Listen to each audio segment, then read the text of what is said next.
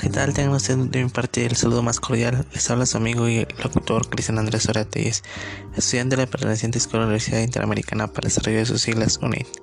Hoy les llevaremos un tema peculiar muy interesante que espero sea de su agrado y les pueda llevar a la vida diaria.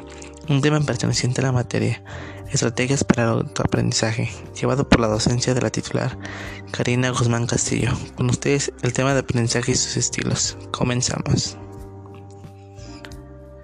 Como principal punto llevamos a cabo una estructura del aprendizaje que es el, es el aprendizaje. Bueno, como punto número uno podemos estudiar distintas teorías de varios autores de renombre que definen el aprendizaje. Uno de estos fue eh, Baldwin Rose Hergenhan eh, ¿Quién era este personaje? Bueno, pues podemos decir que fue un psicólogo historiador, profesor del departamento de psicología, que definía que el aprendizaje era un cambio que tenía que ver relativamente en la conducta del individuo a partir de la experiencia. Hablar de estilos de aprendizaje está relacionado con las preferencias que las personas presentan al momento de construir determinado conocimiento. Esto quiere decir que existía un estilo único para aprender las cosas.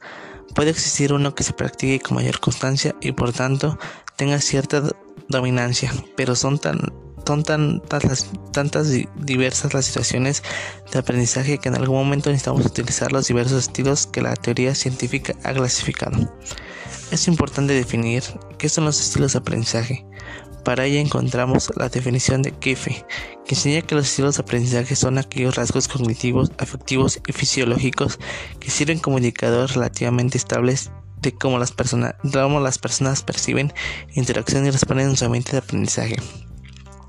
El modelo propuesto por Kolb retoma cuatro estilos de aprendizaje, entre ellos el teórico, reflexivo, activo y pragmático, mientras que Felder y Silverman proponen los siguientes estilos de aprendizaje: sensitivo, intuitivo, sensorial, verbal, inductivo, deductivo, secuencia global y activo reflexivo podremos definir sensitivos. En este tipo de aprendizaje encontraremos que al personaje le agrada aprender hechos, además se le facilita solucionar problemas a través de métodos bien establecidos. Por otra parte, tienden a ser pacientes con los detalles de trabajo y son buenos en memorizar hechos.